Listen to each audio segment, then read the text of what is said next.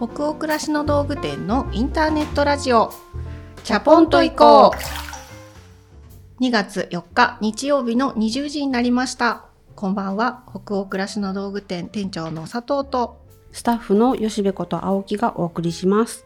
インターネットラジオチャポンと行こうでは明日から平日が始まるなという気分を皆さんからのお便りをもとに一緒にお風呂に使っているようなトークを繰り広げながらチャポンと緩めるラジオ番組です。各週日曜日に放送しています。はい、2月ということで今日はですね、はい、ちょっと冒頭にチャポンと一個聞いてくれている皆さんにお知らせしたいことがございます。はい、お願いします。はい。えっ、ー、とね、トークイベントを開催するんです。でも、チャポンではない。そうですね。それ大事なポイント。そう、チャポンと行こうのイベントではないんですけれど、3月2日だから、ちょうど1ヶ月後ぐらいですかね。うんうん、に、以前、チャポンと行こうの公開収録イベントをした青山スパイラルホールという場所があったと思うんですけれど、そこでですね、再び私たちのお店、会社主催のトークイベントを開催することになりました。えっと、どんなトークイベントをするかというとですね、レザーのバッグとか小物を製造販売されているマザーハウスっていうブランド会社皆さんご存知ですかね？吉部さんリュック使ってたよねマザーハウスの。はい使ってます、ね、はい。多分あの仕事用のバッグとかで愛用されてる方も多いブランドなんじゃないかなと思うんですけれども、うんうん、えっと、そのマザーハウス社の代表でありチーフデザイナーである山口恵里子さんという方がちょうど一昨年前にご自分の名前でエリコ山口というアパレルのブランドを立ち上げられたんですね。で、あの、ちょうどその頃に私と山口さんの、まあちょっといろんな偶然なんですけれど、出会いがありまして、非常になんかシンパシーを感じる出会いで、うん、一緒にぜひものづくりをして、お互いのお客さんにこう喜んでいただけるような何か取り組みしたいねっていうことになりまして、1年以上の歳月をかけて準備していたんですが、一緒にですね、ホープ希望という名前の真っ白なブラウスを作りました。このコラボで一緒に作ったブラウスの発売を記念するトークイベントというのを初めてですね。こう商品にまつわってトークイベントを開催させてもらうのも多分私たちのお店の歴史でも初めてのことなんじゃないかなと思うんですけれども青山のスパイラルホールで、え、200名様を無料でご招待して3月2日に開催をさせていただきたいなと。思っています。で、えっと、ちょうどですね募集の告知の記事が北欧暮らしの道具店のアプリであるとかサイトで出ています。で、えっと、場所が青山スパイラルホール日付が3月2日の午後14時から15時の1時間で開催を予定しています。でご応募の締め切りがまもなく2月の9日金曜日の朝9時までご応募いただくことができます。でたくさんの方の申し込み予想されるんですけれど今回は抽選で200名様をご招待させていただくことを予定しています。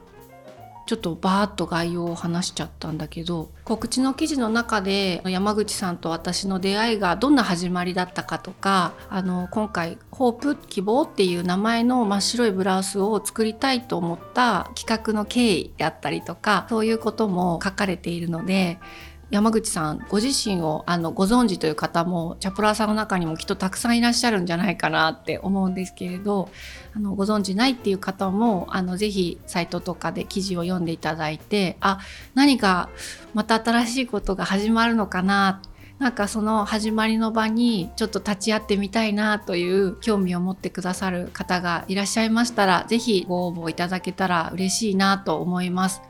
私もそういう場で話させてもらったりお客様と触れ合う場で行くっていうのが結構ほんとチャポンのイベント以来かな。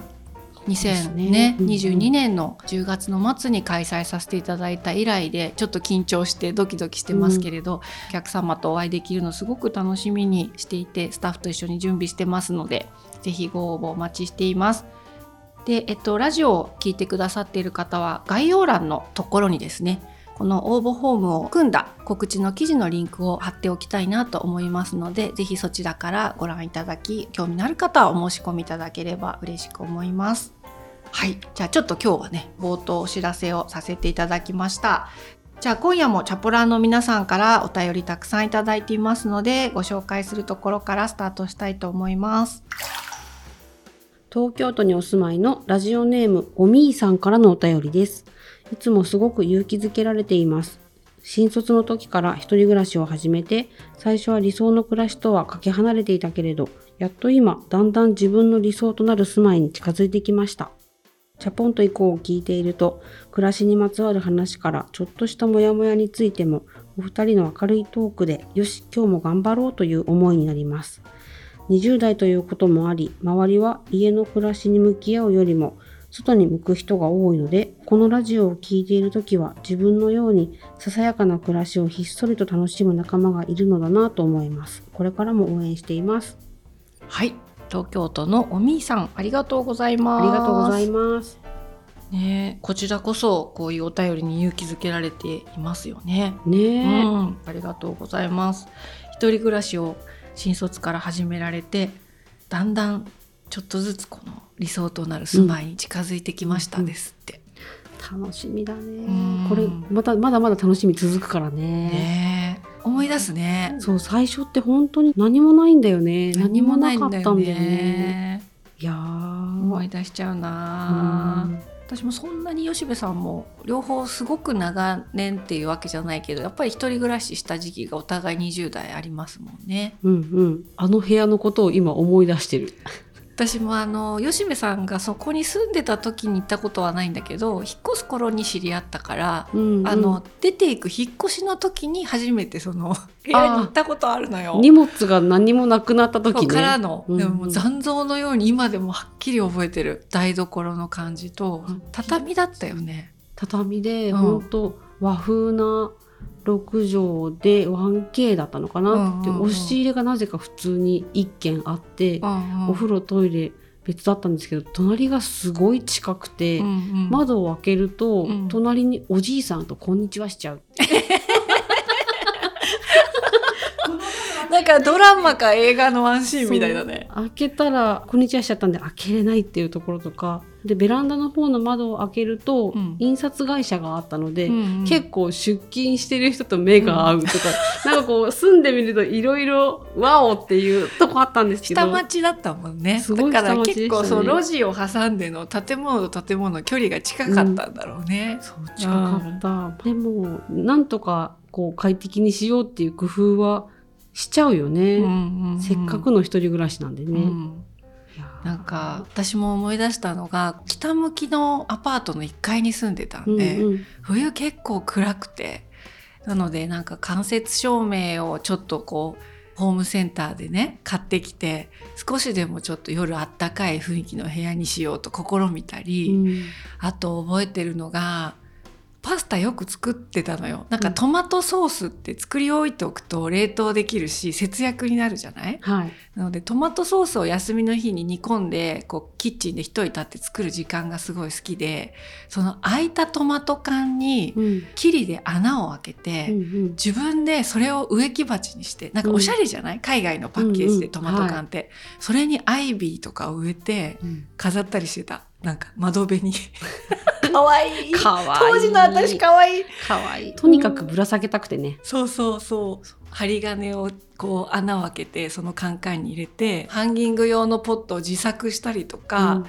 やっぱりその時なりにいろんな工夫をしてたよしてね。た。私その時、ラタンのカゴっていうのがフランスに憧れてたんで、うんうん。ラタンのカゴっていうのをなんか探してましたねいつも、うんあっちに置けないかこっちに置けないかみたいな、うん。いやわかる。ちょっと物をさあのあっちの角に置いてたのはこっちの棚の上に移動したりっていう、うんもう超絶プチ模様替えが、うん。結構その強小な部屋でもめちゃくちゃ楽しいんだよね。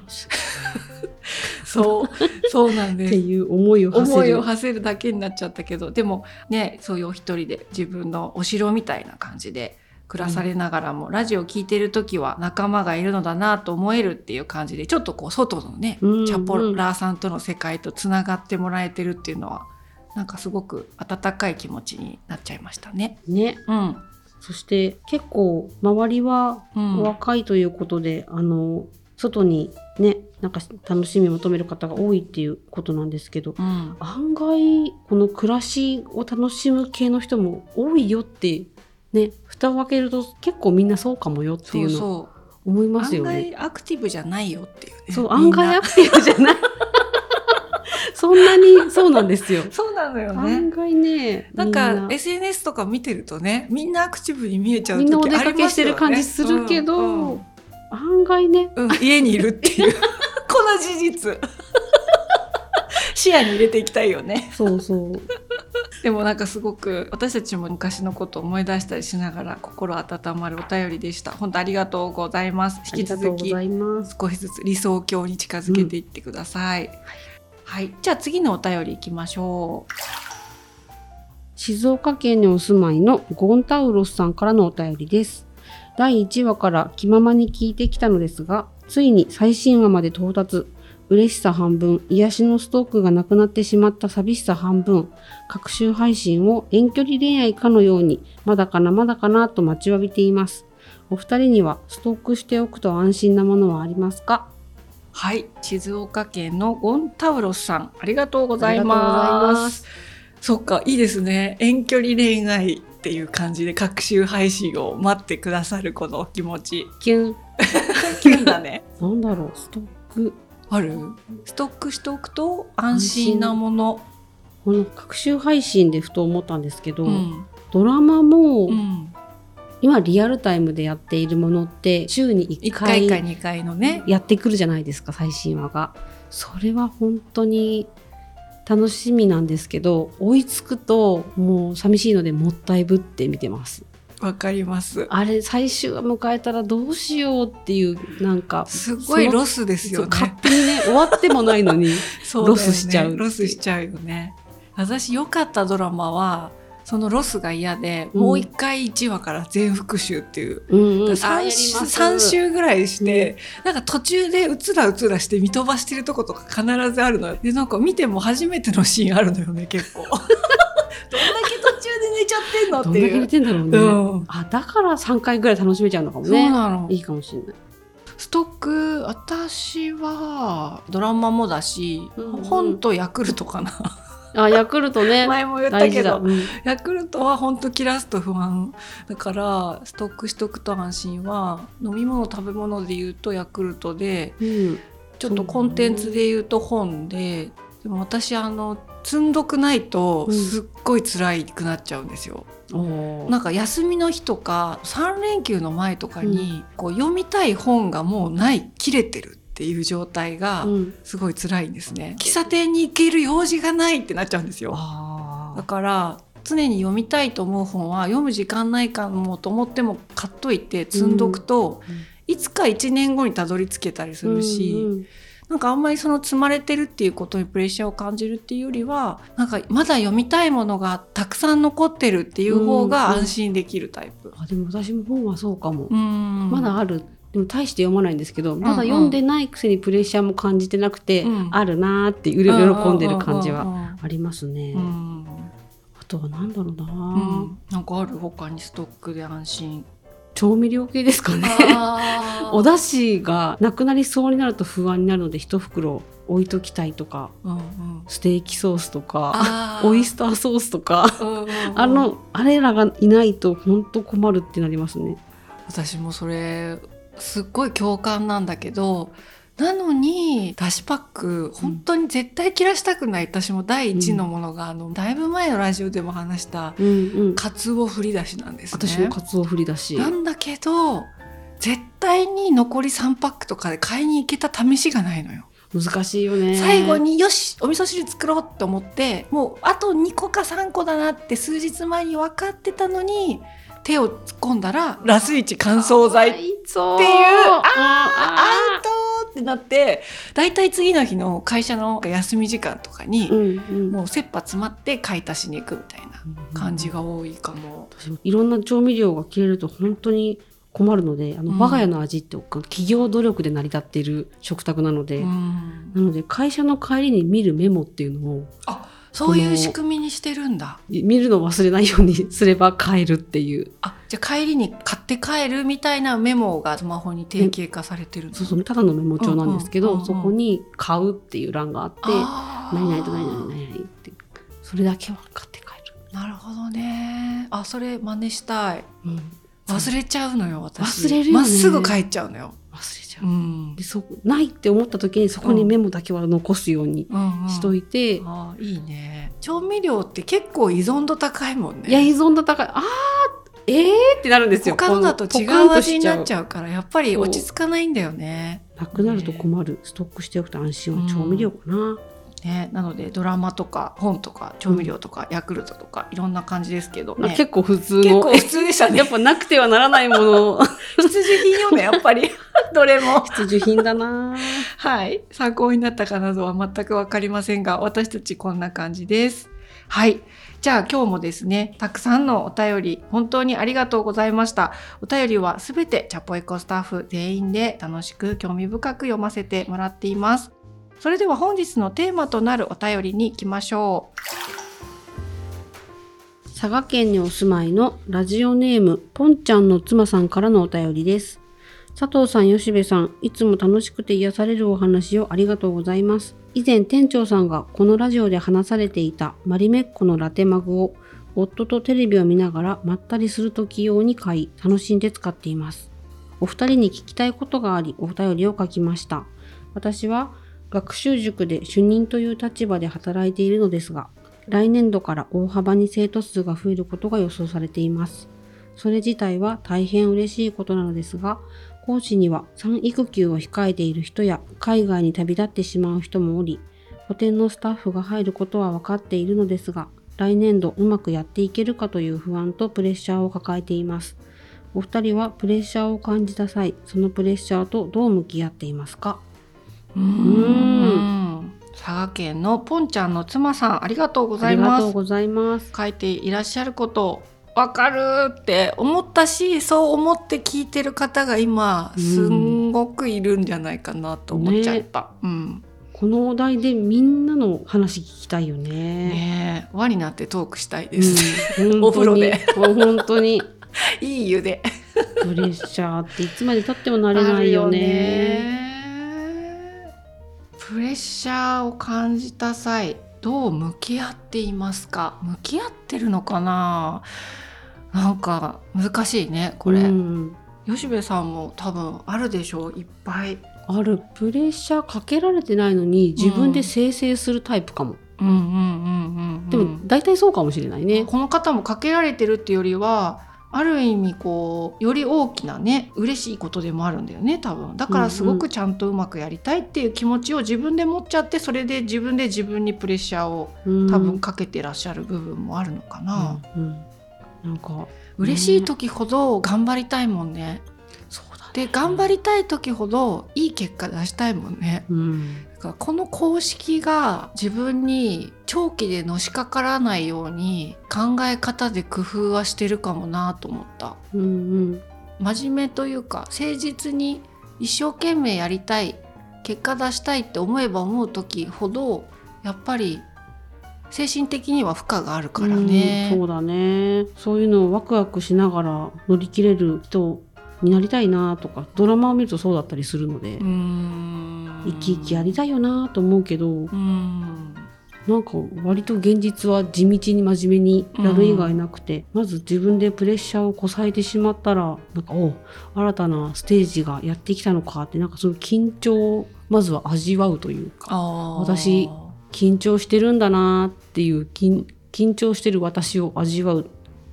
で口に出すとなんか後ろからも前からも私を見れる感じがするのでうんうん今あなたそうなんですねっていうのを味わったりするかな。うんでうん。うんそれはそういつもの流れにプラスアルファぐらいのことなんだけどでもやったことないからそりゃ緊張するよねってなんだか納得するというか、うんうんうん。緊張するしうまくいったりいかなかったりするっていうのを多分誰もが味わう仕事だよなーってこう思うと、うんうん。一瞬ちょっと安心するというか。あでその仕事でなんか期待されてることとかみんなで到達したいラインみたいなのをうん。見積もってみると、うん。ああでもとはいえやっぱりいつもの仕事にプラスアルファくらいの負荷かもって思うとまたちょっとだけ安心するというか、っうん、確かに確かに。ていうので当日安心して迎えられるように、うん。なんかそれが通常運転できたらいいなって思えるような準備をひたすらするっていうなんか本当地道だな仕事ってって思いますよね。うんうんうんうん。本当だよね。緊張がプレッシャーを生んでるのかな？何なんだろでもやっぱりよりよくやりたいって願う気持ちがプレッシャーを生んでるのかなって自分の場合はね。できたら成功させたいうとか、うんうんなんて言うんだろう数字的な結果とかって仕事で関わることももちろんあるけどそういうことだけじゃなくてなんか関わってくれたみんなで喜べる結果を、やっぱり作りたいって思うからこそだから今日冒頭でねお知らせしたそのものづくりとかも、もう今告知しながら緊張してるもん。プレッシャーでいっぱいですよ。ぜひお越しくださいとか言いながら。ニコニコ言ってるし 当日楽しくトークイベントで山口さんときっとお話しすると思うし、でもやっぱりこれをお客様がどんな風に感じられるかなとか、うん。できたら本当に買ってくださったらすごく嬉しいけど、うん。なんかそういう結果になるかななるといいなであったり、でもこれだけたくさんの人を長い時間関わってもらって社内も社外も準備してもらってるんでやっぱりそれをなんか一人で背負ってるみたいな気分になっちゃう時ってうんなくはなくてうーんでもなんだろうプレッシャーを感じるっていうことをあんまり取り除くべき悪いことだと思わないようにしてるかも。うんうんうんうんそうね。うん吉部さんが地道だってすごい強調してたけどまさに私も本当同じようなトーンでプレッシャーっていうものと付き合うようにしてるかなって思ったね。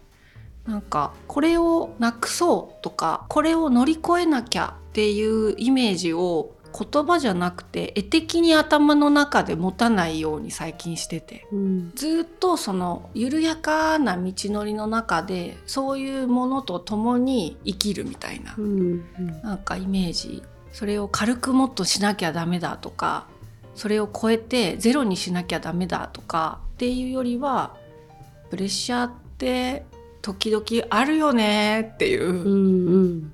でそれを超えてやろうっていうよりはそういう機会に自分がドキドキしたりやれるかなって不安になったりするって自分っていう風船が膨らむきっかけにもなることがあるっていうか、うんうん。もうちょっと空気入れても破裂しませんねっていううん感じを知れるとまた次ちょっと空気吹き入れてみようって思ったりするじゃないですか。うんでなんか風船のイメージで私はいつも自分の心のキャパを考えてるんだけど。いつか割れそうで怖いです。怖い。そう。でもなんかうまうくん。だるんだるんになっていくといいなと思ってるのよ。ああ、あわかる？の力をなくした風船。あの膨らんだらそこでパンパンになるんじゃなくて一旦ミヨミヨミヨみよみよみよっていうひだができてくっていうか、うんうん。そうなんかもうちょっとお水入るとか空気入るみたいな。ミヨミヨの風船だね。ってなるとやっぱり力を抜いていく必要があるっていうことで、うんもう針針の状態だとパーンってなっちゃううんで、うん風船の弾力自体をなんかひだひだにゆるゆるさせていって、うんもうちょっと受け止められるもののキャパを広げていくうん。みたいに自分のなんていうの器の大きさみたいなのを広げていこうみたいな感じというよりは、うん。緩めつつん膨らまそうみたいなイメージをこの2年ぐらいやっぱりプレッシャーを感じることもそれなりに多かったので、自分の中でいつも頭でイメトレするのね。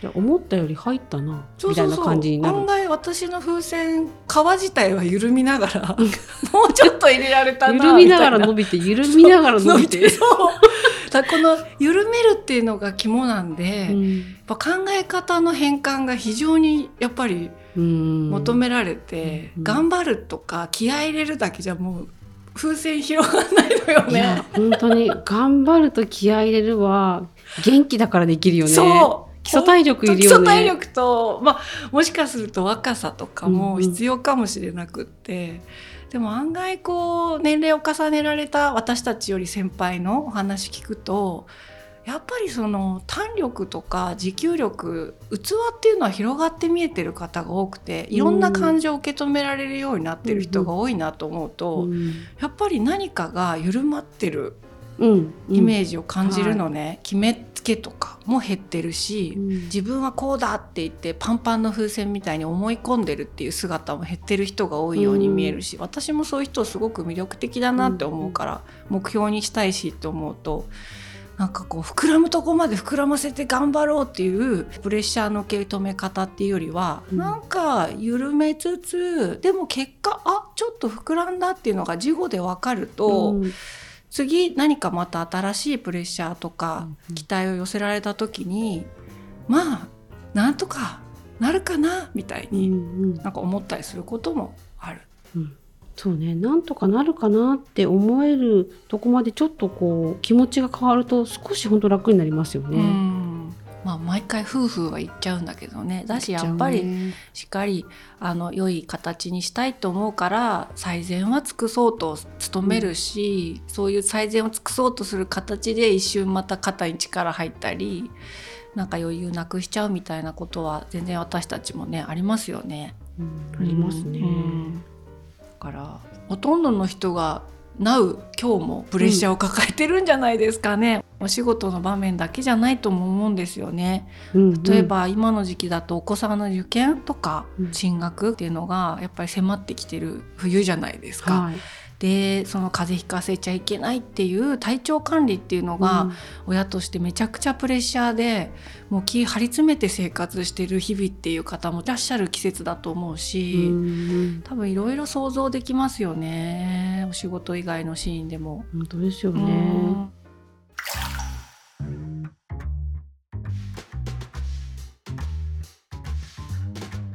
とはまたちょっと違うかもしれないんですけどなんか自分たちのシーンでプレッシャーになることってどういうのあるかなって具体的に想像してみるとやっぱり何かのプロジェクトを動かしていて、まあ、それをチームメンバーが全員心から成功させたいって願ってるみたいな時って、それに関わってる人もだし多分リードする人もみんなめちゃくちゃ直前プレッシャーでいっぱいだと思うんですよね。うん。うまく立ち振る舞えるかな。他の人に自分の迷いで迷惑かけないかなでかつ結果出せるかなみたいな、うんで私もそういうシーンってあるんですけどそういう時にいつも考えるのが万が一うまくいかないことあるじゃないですか。はいはい。思った通りの結果が得られないってことってあって、もちろんがっかりするし最善尽くしているからあーなんか申し訳ねえみたいな。うんわかります。最善とはみたいななね。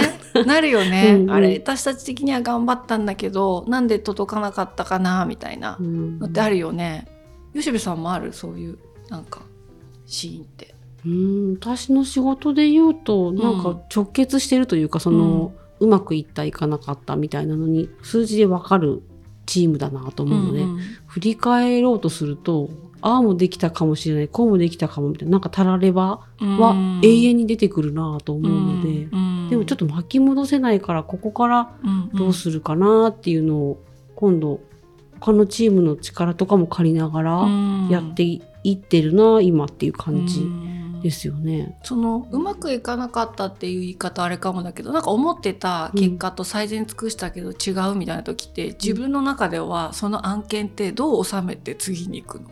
うん収められてないかもしれないね。こっちじゃなかったかっていう切り替えたりもするけどでも違う案件だとそれで良かったかもしれないのでなんかうん確かに。あっちこっちに変えられないなとも思ったりします。やっぱりその流れは組んだ上で何かを微調整するっていう感じになるかな。なんかうんメディアの雰囲気もある全体のね流れ流れがあるなと思うので、あっちこっちに行くっていうよりは、うん同じ路線の中でアプローチをちょっとずつ本当パッと見わかんないと思うんですけど、なんか自分たちにはわかるちょっと変化があるなって思います。あー。変化をつけてる気がします。なる。ほどなるほど。そうだよね。う、ん、まあでもそんなにがっつり落ち込むってことがないのかないようにしてるのか。でも次っていう感じですね。ああでも全く一緒かも。仕事って次々来るので来るからね。次って落ち込みはする。落ち込むっていうか残念に非常に思うしもちろんがっかりしたり、申し訳なかったとかって思うことはめちゃくちゃあるけどただそこで深い穴ぼこに落ちていかないために私はその自分とした約束を結果として守ってるかってことにすごい、うん。多分重きを置いてるのかなって今吉部の話聞きながら思って、例えばいや一生懸命やってる最中はしっかり結果をあのついてこさせたいって思ってるけどやっぱりそれって出してみないと分かんないってことが私たちの仕事でもたくさんあるから、願わない結果になった時に例えばそれをスタッフに対してどう説明するかとか、うん。多責にしないとかどう振る舞うかみたいなこととかあこれがこうだったのかなっていうことを自分も反省して、それを言う姿を見せようとかもしうまくなんかいかなかったらそういうことも受け止めていこうっていうふうにしてる姿を見てもらおうとかっていう仮の設定を自分と約束しとくみたいなのが頑張ってる最中あってう、まくいったら「わあよかったね本当に嬉しいね」っていうふうになるだけなんだけど、うん。万が一そうじゃなかった時に仮で設定しておいたそのその時どう行動するかっていう、自分としてた約束だけ最低限守るとうんうん。安心する、うーん。なんかあ約束は守れた。うん。結果はね万能じゃないからもちろん出せる時と出せない時があるけど出せなかった時にこう振る舞いたいなっていう自分としてた約束は守ったなって思うと、うんうん。まあこれはしょうがない。最善尽くしたんだしな、そこからちゃんと流さず学んで次行こう次っていう。そうね、ん。なんかこうとらわれすぎると私の中で良くないなって思うのが気をつけなきゃいけないポイントがどんどん増えていくばっかりになって、うん。なんか本当に大事な気をつけたいことまで気が回らなくなるのがもったいないな。うんだから反省しすぎて、次はこれは気をつけようっていうとなんか次の仕事ではそれ気をつけなくていいポイントだったかもしれないので、うん。その案件ごとにちゃんと考えるうん。っていうようにしたいかもって思ってます。うん。なんか心にはいつも残る何かがあるけど、うんうん。いやいやいやこの場合はっていうのをいつも新鮮に考えられたらなって思うので新鮮にプレッシャーを感じちゃうのかもしれないですね。うんうんうん、でもその観点も確かにすごい大事だね。反省して次に生かそうってすることだけが大事なわけじゃないもんね、うん。うん、生かした方がいいこともあるし次のには適用しない方がいい場合もあるから。難しい。そうなんですよ。まあ話しててもだからあの難しいね。うん。その仕分けとかって簡単に仕分けられないし。まあでもそうしたいっていう願いでまた次行こうとするとかっていうのも意識の中に置いておくと違うんだろうし。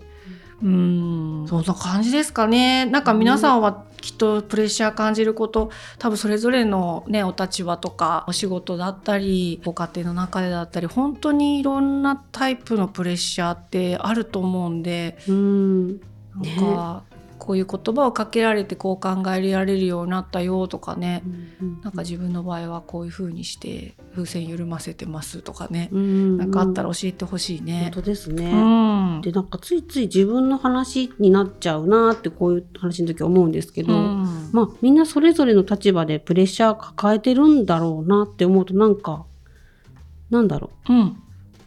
ちょっと楽にはならないけどうんうんそうかっていうそうだよね。ただそうかって思そううだよね。あるものなんだなってうんあいう、るものそう、どかす必要もないものっていうかね。うんうんだからまあ普通にプレッシャーが調味料みたいにある暮らしの中にある。使い方はちょっとよくわよくわかんないけど、まあもう普通にあるものだっていう感じで、でやっぱりそのプレッシャーがじゃあない人生を望んでるかなっていうことも私よく考えるんですよ。うんうんうん。やっぱりそれを望んでるわけじゃないんだよね。ある時は辛いなと思っちゃうんだけど、じゃあ全然プレッシャー感じない人生を望んでたんだっけと思うとやっぱり何か失敗してもちょっとこう風船膨らませてみるチャレンジしたいなってことを望んできたような気もするし、まあ面白いよね、うん。感情になんかコントラストがつくというか、そうだね。いろんな感情味わったな疲れたし楽しかったなみたいな。そうそうそう。疲れるけどね。疲れるけどまあ楽しかったなみたいな、うん。そう。あったりするかもね。でやっぱり本当にうまくいった時はめっちゃ嬉しかったりして、うんうん。それはプレッシャーがかかってたほどにその後一人でお寿司屋さんとか行ったりして飲むお酒はうん。本当に美味しくって、めったにそういうシーンってないんだけど、うん。たまにそれを思い出しちゃったりすると、うん。またあれがどこかで来るかもって思っちゃうとこもあんだよね。また2週連続お寿司の話しましたあね。そうだね。大人、大人になったからね。そうだね。お寿司行きがちです、ご褒美に。はい。じゃあ、そんなところですかね。ぜひまたお便りでいろんな考えを教えてもらえたら嬉しいなって思いました。